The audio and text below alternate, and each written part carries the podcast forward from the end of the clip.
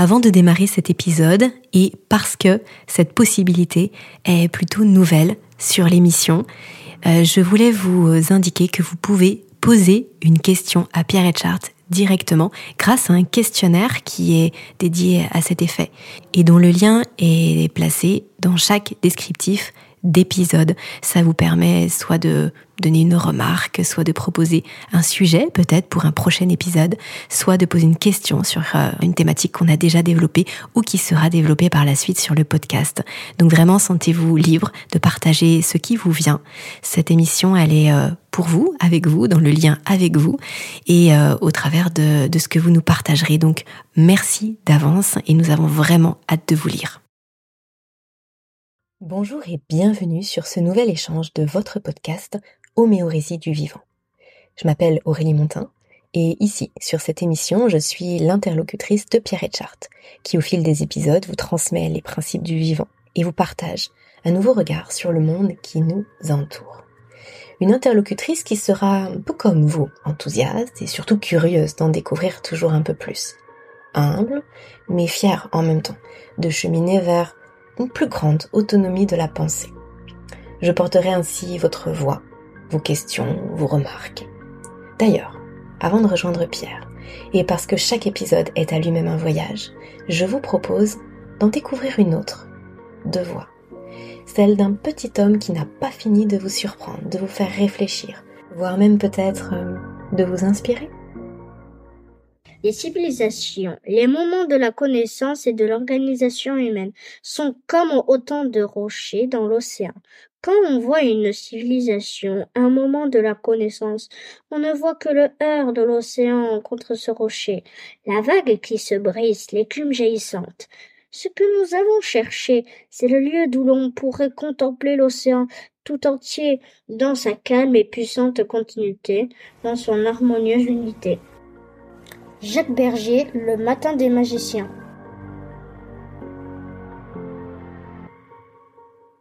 Pierre, euh, bonjour. Bonjour Aurélie. On se retrouve presque sans transition finalement par rapport au précédent épisode où on a parlé de ton parcours, de ce que tu as fait, de ce que tu fais toujours, de ce que tu ambitionnes aussi un petit peu pour la suite. Et on avait fait une promesse sur le précédent épisode. C'était de parler de tes sources d'inspiration et de parler de ce qui t'a amené à, forger ta, ta, pensée aujourd'hui, ce qui t'a hum, peut-être fait faire des, des tournants à 90 degrés parfois dans ton parcours. On n'a pas eu le temps de le développer dans le précédent épisode parce que c'était déjà très riche et donc on va prendre un vrai temps aujourd'hui pour parler de ça. Euh, j'ai envie de te poser du coup une première question pour lancer cette, euh, ce, sujet-là. Quelle est la première personne dont tu nous as parlé de ton premier livre ou en tout cas du premier magazine qui t'avait finalement lancé sur une certaine voie et qui ne t'a plus quitté? Mmh Quelle est la première personne dont tu te rappelles où tu t'es dit waouh Alors ça c'est c'est sans aucun doute euh, Léonard de Vinci sans aucun doute. Je, me, je me vois encore euh, au primaire. Euh, je, alors j'ai découvert, j'ai découvert Léonard de Vinci avec un de ses dessins euh, où il avait dessiné en fait un, un cœur, l'anatomie d'un cœur. Et euh, c'était, euh, c'était en fait, c'est une, une espèce d'affiche qui était dans la classe. Et, et, et ce cœur, euh, m'a toujours fasciné parce que moi, en fait, j'étais euh, j'étais très proche dans la classe, j'étais très proche de cette euh, de cette affiche, et j'étais toujours fasciné parce que j'avais l'impression que ce cœur était vivant, hmm. tellement la texture était belle. Il y avait une chaleur, il y avait une densité. J'avais l'impression de de sentir la, la, la vibration et le et le pouls de ce cœur. Et, et, et, donc ce, ce, ce, ce cœur m'a suivi, mais pendant, pendant très longtemps.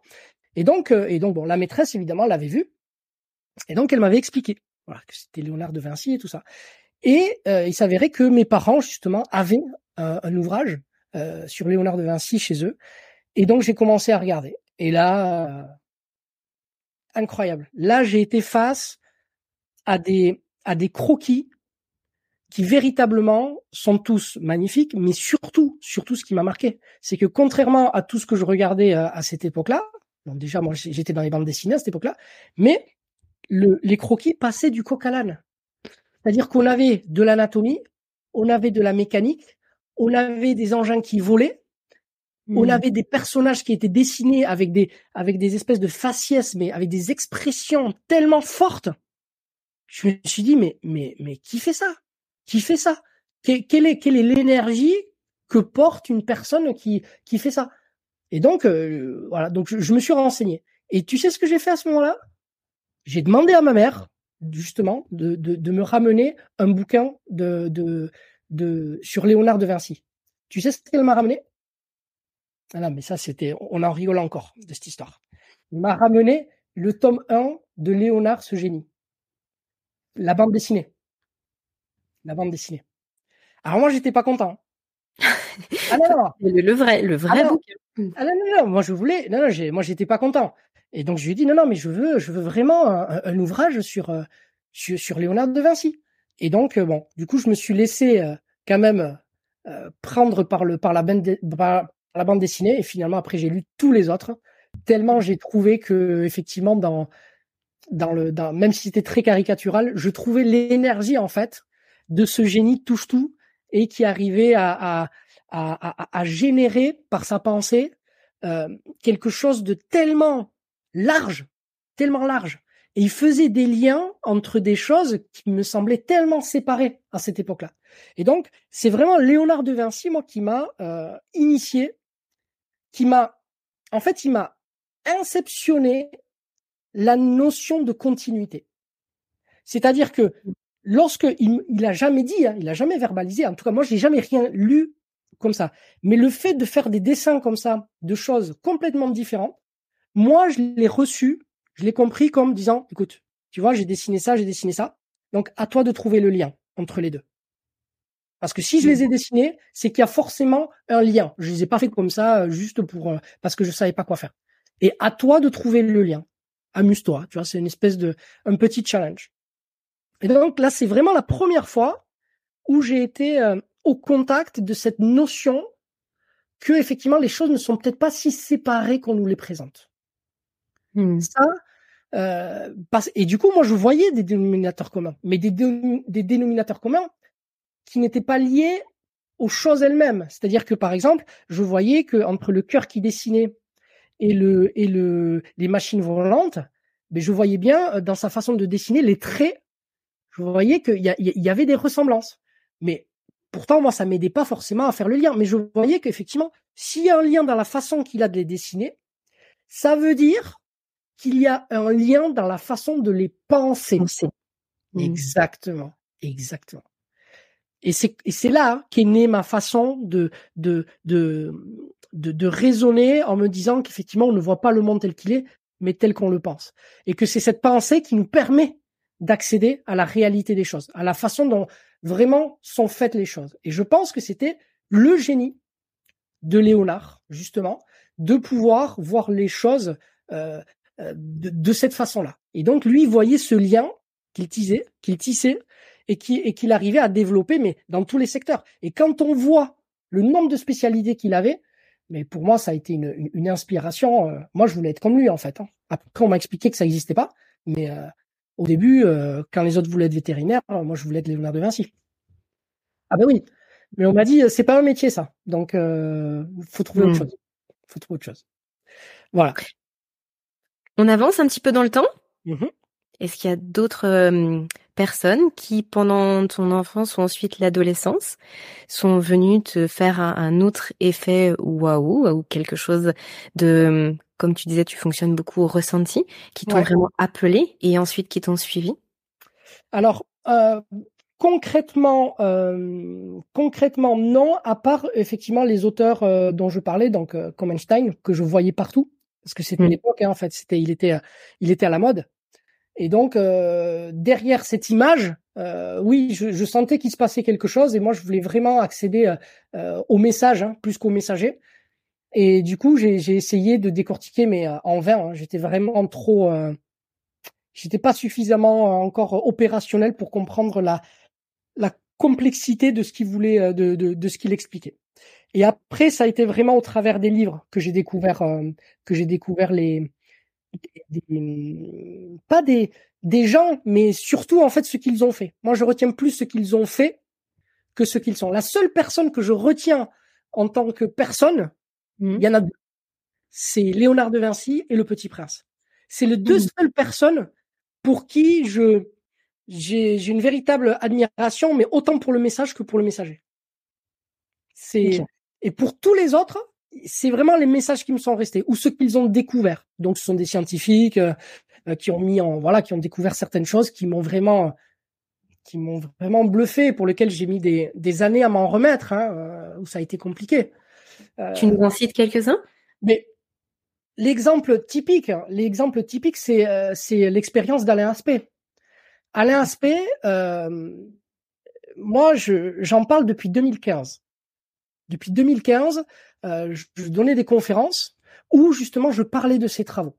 Je disais, mais attendez, euh, et à chaque fois que je parlais de ces travaux, à la fin, quand j'expliquais, moi, dans ma tête, j'imaginais que, que tout le monde se levait, euh, tout le monde enlève son t-shirt, tu dis, ouais, mais qu'est-ce que c'est que ce truc de fou? Et en fait, ça n'est jamais arrivé. Ça n'est jamais arrivé. toujours calme plat, tac, tac. Et, et ça, c'était incompréhensible pour moi. Incompréhensible parce que de tout ce que j'ai appris à cette époque-là, c'était la chose la plus folle, l'intrication. L'intrication. Euh, ça, c'est 2015. Donc, il a obtenu, euh, il a obtenu son, son prix Nobel là euh, l'année dernière à l'INSPE, donc euh, largement mérité, bien évidemment. Hein. il aurait d'ailleurs, c'était, c'est surprenant qu'il, ne l'ait pas eu avant. C'était incompréhensible. Oui, il y a un sacré gap, oui. Là, mm. c'est complètement fou. Et donc là, il a commencé à être populaire, donc tout le monde a commencé à le, à le, à le, à le connaître, euh, et, et, du coup, c'est devenu, euh, c'est devenu une vedette. Euh, mais néanmoins, le problème reste le même, c'est-à-dire c'est les implications de cette intrication. D'accord? C'est mmh. quelque chose qui, qui, qui dépasse totalement l'entendement. Je parle bien des implications. Et ça, c'est, et ça, c'est donc, et donc en 2015, c'est vrai que c'était dur pour moi parce que je me sentais un peu seul, un peu isolé, et il y avait très peu de gens déjà qui étaient au courant.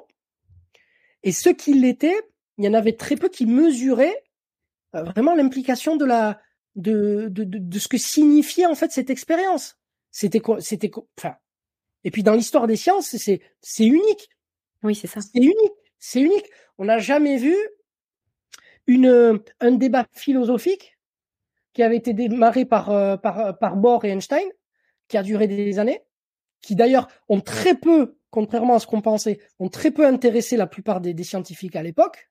Ils n'ont intéressé que Bohr et, Einstein, mais qui d'ailleurs étaient ceux qui vraiment les deux qui se démarquaient.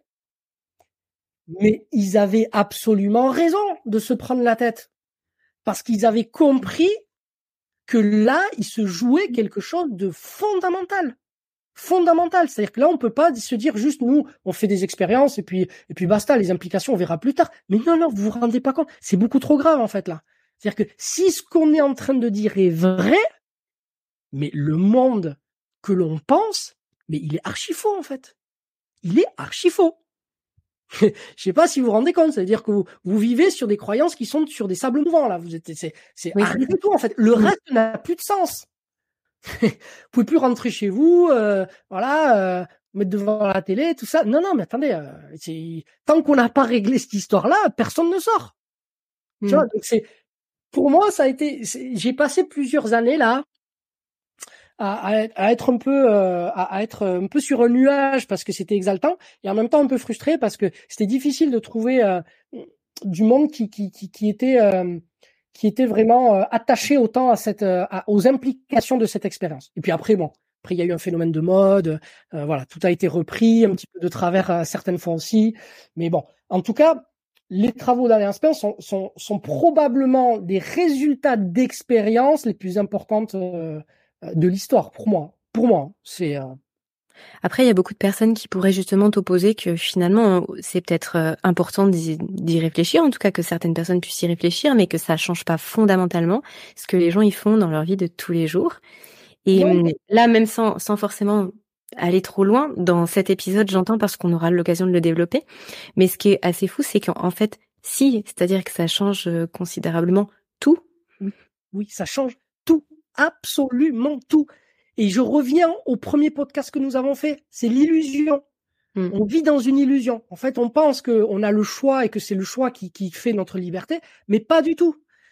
Quel est le sens de la philosophie? Quel est le sens de l'épistémologie? C'est pas juste de réfléchir, c'est de poser le cadre du pourquoi. Parce que le pourquoi nous amène à poser les bonnes questions. Et du coup, à faire les choses en conscience. Parce que quand on fait de la science, quand on fait de la recherche, on a une responsabilité. C'est pas un enfant qui joue dans le bac à sable et puis qui, peu importe. Non, parce que les, recherches ont des conséquences sur notre quotidien. Aujourd'hui, on le voit bien, toute notre vie est rythmée par les conséquences des avancées scientifiques. Regarde, aujourd'hui, le, le, phénomène des réseaux sociaux, le fait que nous soyons autant sur les écrans, parce que c'est quand même un phénomène, mais c'est exclusivement lié aux effets de la science. Et là, je ne parle pas du fait que ce soit bien ou pas bien. Ça, c'est encore autre chose. Ça, c'est encore autre chose. Moi, c'est pas ça qui m'intéresse. Mais c'est pas de se dire est-ce que c'est bien ou est-ce que c'est pas bien? C'est de se dire pourquoi? C'est d'arriver à se poser les bonnes questions et du coup avoir une utilisation intelligente des outils. C'est la grande question que pose le film Oppenheimer. Hmm. oui, c'est hmm. Oppenheimer, c'est la crise du pourquoi c'est le Oppenheimer, c'est le règne du comment, d'accord? Mmh. Mais le c'est c'est la c'est vraiment le le le la la le, le, le mal-être qui est créé justement par cette absence de pourquoi et qui naît petit à petit justement chez Oppenheimer au fur et à mesure qu'il mesure les implications des mmh. conséquences de ce qu'il a fait. Mmh. C'est que ça? Donc oui, je suis désolé, ça change complètement le monde parce que nos actions au quotidien, notre façon de manger, notre façon de vivre, notre façon de travailler, notre façon d'interagir avec l'autre change en fonction de la façon dont vous voyez le monde. D'accord? Je te donne un autre exemple. La science nous a permis de savoir que euh, notre univers, tu vois, à peu près 14 euh, milliards d'années. D'accord? Donc déjà, ça veut dire que il y a une histoire. Mais une personne, une personne qui vit dans ce monde en se disant l'univers a 14 milliards d'années et nous l'humain on est là depuis euh, quelques millions d'années. Ce n'est pas la même chose qu'une personne qui se dit le monde a 6000 ans. C'est-à-dire que le monde est né avec nous. Si tu te dis ça, tu ne vas pas interagir de la même façon avec les dieux, avec et, donc du coup tu vas pas interagir de la même façon avec tes semblables, avec les animaux, avec les autres espèces, avec les végétaux, etc., etc. Notre représentation du monde, parce que dans le cas de ce que nous amène la science et qu'elle nous permet de savoir, et d'ailleurs aucun autre outil nous aurait permis de le savoir entre parenthèses. D'accord? Donc cet outil scientifique qui est fondamental nous a permis d'obtenir un résultat inédit qui est que cet univers a vécu la plus grande partie de sa temporalité sans nous. Sans nous. Donc, ça veut dire que nous, là, on est presque des invités. Donc, ça amène de l'humilité. Et force est de constater que aujourd'hui, notre comportement en tant qu'humain, il est plus arrogant qu'autre chose. Il est arrogant dans notre façon de consommer, il est arrogant dans notre façon de nous comporter, et il est arrogant dans notre façon de traiter les autres. Et ça, qu'on le veuille ou non, c'est lié à notre façon de penser le monde. D'accord? Donc, ça change tout. Parce que oui, si vous, si vous mesurez les implications de quelque chose, peut-être qu'après, vous aurez plus envie de regarder Netflix. Et que vous aurez envie de lire des bouquins. Donc, ça change absolument tout. Absolument tout. Du coup, là, tu reviens, Pierre, sur les bouquins. Tu as parlé justement des, ouvrages par lesquels euh, bah, toi, tu, tu as beaucoup cheminé. Est-ce que tu pourrais nous en citer euh, peut-être trois qui, pour toi, sont des incontournables pour justement euh, s'éveiller là-dessus et, et, venir vraiment cheminer euh, vers quelque chose d'autre qui nous sorte un petit peu de notre euh, zone de confort, de notre quotidien? Ah là, des bouquins, il y en a tellement. Il va falloir que je choisisse. Bon, évidemment, la, la, masterclass, c'est le Petit Prince. Hein. Il faut, il faut commencer par ça. Ça, c'est, indéniable. Mais des ouvrages, il y en a tellement que c'est très difficile, une fois qu'on commence à faire des liens, à les distinguer et à les séparer parce qu'ils font partie d'une toile. Mais pour une personne qui voudrait vraiment, euh, qui voudrait vraiment euh, rentrer dans cette, euh, dans la démarche dont je parle, mm-hmm. L'ouvrage effectivement, l'un des ouvrages phares qui a été très important dans ma vie, effectivement, c'est l'ouvrage de Johnston. Notre existence a quelque sens. Mm. Ça, c'est euh, c'est un, c'est un, c'est un bouquin qui, qui a la, qui a la, la, la qualité, euh, une qualité d'écriture exceptionnelle parce que justement, elle a cette vision systémique. C'est-à-dire que Johnston a, a, la chance justement d'être, euh, d'avoir plusieurs casquettes et d'avoir justement une, une, une, une, connaissance comme ça transversale et d'arriver à faire le lien entre plusieurs choses. Et donc, il prend du recul et pose vraiment l'ensemble de ce que l'on sait dans les différentes branches du savoir pour pouvoir euh, non pas euh, critiquer, mais faire juste une analyse. Et après, c'est à chacun, en fonction de ce qui est euh, de, de ce que l'on sait, de la façon dont c'est posé, de de faire son cheminement et d'essayer de pousser le raisonnement le plus loin possible. Et la façon dont est construit ce bouquin, tu vois, ben aujourd'hui, c'est inédit en fait. Il y a, il n'existe pas d'autres ouvrages dans la même veine, dans la même euh, construction. Parce que finalement, il est assez neutre au départ. Il veut, il veut juste faire un état des lieux de ce que mmh. l'on croit savoir. Mmh. Et pour montrer comment, petit à petit, au fur et à mesure des chapitres, en fait, ça bouleverse complètement notre façon de voir les choses. Alors oui, il, en parle dès le début où justement il, il, insiste sur le fait qu'il ne se base que sur des choses qui ont été cadrées scientifiquement. Ah oui, oui. il vient justement juxtaposer pas mal de choses au démarrage pour poser et dire bah ça, ça existe, ça, ça existe, ça, ça a été vu, ça, ça a été mmh pensé, et ça permet après de, pouvoir euh, cheminer. En fait, il y a une distinction très forte entre euh, ce qui est théorique, ce qui est validé, ce que l'on sait aujourd'hui, ce que l'on croit savoir et ce que l'on pense qui est vrai. Mmh. Donc là, il y a une véritable rigueur, une véritable rigueur, et surtout, il y a une honnêteté intellectuelle. C'est-à-dire qu'on ne, on, mmh. on, on, on, ne va pas euh, trop vite en besogne sur les termes, on parle que de ce que l'on sait vraiment, d'accord? Et euh, du coup, on ne trompe pas le public. Le lecteur n'est pas trompé. Le mmh. lecteur, euh, on, lui parle vraiment de ce que l'on sait et de la façon dont on le sait. Et on lui dit attention, ça on le dit, mais on n'est pas tout à fait sûr. Et là, il y a quand même une humilité aussi, encore une fois, qui est très très forte et qui, dans, dans tous les ouvrages que j'ai lus par la suite, je, je ne trouve plus. Et ce travail comme ça, euh, qui travaille sur plusieurs axes en même temps, parce qu'en général, les bouquins aujourd'hui sont tous spécialisés, hein, tous. Hein. Soit c'est euh, soit c'est des neurosciences, soit c'est de la philo, soit c'est euh, euh tu n'as pas un rayon aujourd'hui dans les librairies pluridisciplinaire. Tu vois, chacun est rangé dans son coin, puni. Mmh. Tout le monde est puni. T'as pas le droit de communiquer et de dialoguer avec les, copains d'à côté. Et ça, c'est dramatique. C'est vraiment symptomatique. Normalement, on ne devrait pas pouvoir les classer, les livres. Ça devrait être une, bibliothèque d'Alexandrie, et on y va, et tu dois passer trois jours pour pouvoir trouver ton bouquin. Basta. Ah oui. Est-ce que tu veux quand même nous en donner deux petits derniers pour la, pour la route? Sans parler d'une quelconque hiérarchie d'intéressons pas parce qu'on a vraiment bien compris que bah, tout ça c'était c'était lié, c'était des parties d'un puzzle, mais en tout cas peut-être euh, une une ou deux autres portes d'entrée pour les gens qui nous, écoutent aujourd'hui et justement qui qui sont dans les starting blocks. Ouais, il y a il y a un autre livre qui m'a beaucoup beaucoup marqué dans ma dans ma dans mon dans mes travaux de recherche sur la physique quantique notamment c'est euh, le livre de Bernard d'Espagna, À la recherche du réel. Mm-hmm. Et, euh, et, ça, c'est donc c'est le regard d'un physicien évidemment sur le sur la physique quantique. Et lui, Bernard d'Espagna, donc très très grand monsieur, euh, qui a eu euh, très rapidement la, cette compréhension de la dimension philosophique euh, de la de la physique quantique. C'est probablement en France l'un de ceux qui avait le mieux compris les implications de, de, la physique quantique. Bernard d'Espagna, ça, bon, nous on y reviendra évidemment parce que c'est prévu de, de, vous apporter ça, mais c'est c'est à connaître. Hein. Je veux dire, Bernard d'Espagna, c'est un incontournable, un incontournable.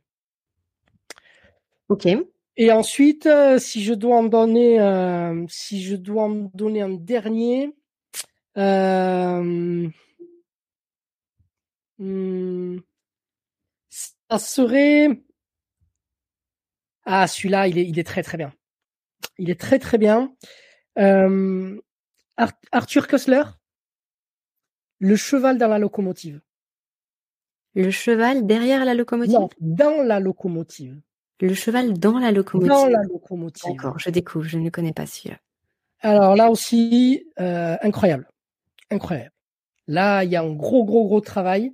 Euh, donc là, vous verrez de toute façon pour ceux qui le liront, hein, y, aura, ce sont des éléments sur lesquels moi je me base pour mes, pour la façon dont je construis mes cours.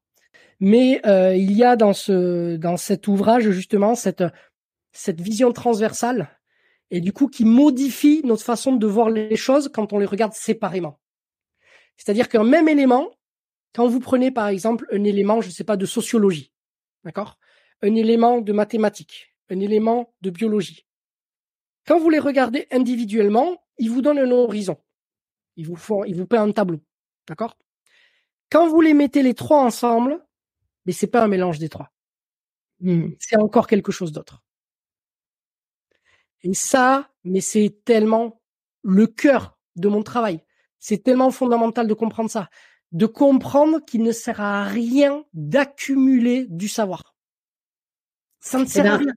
Pierre, c'est absolument parfait. Tu nous fais la transition absolument euh, parfaite pour le prochain épisode où justement on va parler de transmission, de savoir, de connaissances et d'information. Ce mot qui est utilisé euh, vraiment à toutes les sauces. Tout à et on va venir euh, remettre certaines notions derrière tout ça. Je te propose qu'on en reste là pour aujourd'hui. Et justement, on se retrouve pour traiter ce sujet-là sur le prochain épisode. Parfait. Cet épisode touche à sa fin. Bravo à vous de nous avoir suivis jusqu'ici. J'espère que ça vous aura plu, que ça vous aura apporté ce que vous étiez venu y chercher, voire même euh, beaucoup plus.